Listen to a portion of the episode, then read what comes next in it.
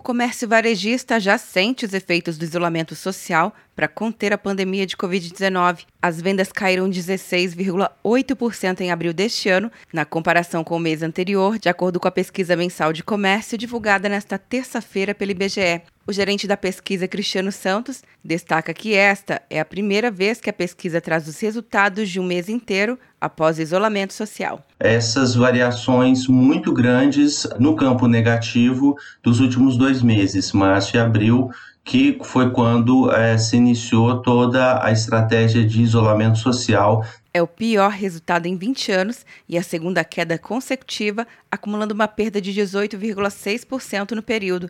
Segundo Santos, apenas um segmento se manteve positivo. Das 10 atividades do varejo ampliado, nós temos apenas uma que é, permaneceu no campo positivo, que foi hiper e supermercados que foi considerada uma atividade essencial que, na maioria dos lugares, não teve uh, o seu fechamento decretado. A maior queda de 60,6% foi em tecidos, vestuário e calçados, seguido de livros, jornais, revistas e papelaria, que caiu 43,4%, e outros artigos de uso pessoal e doméstico, com menos 29,5%.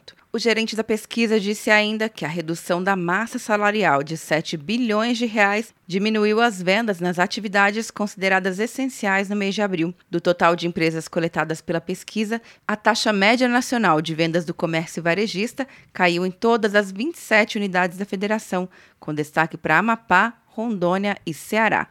Atenção, você que fez o Enem! Sua nota pode valer uma bolsa de estudos de até 100% para os cursos de graduação à distância da Uninter. Isso mesmo! Até 100% de desconto em mais de 90 cursos. Transforme seu futuro. Acesse o site e inscreva-se agora. Uninter, a melhor educação à distância do Brasil. Uninter.com De Brasília, Luciana Castro.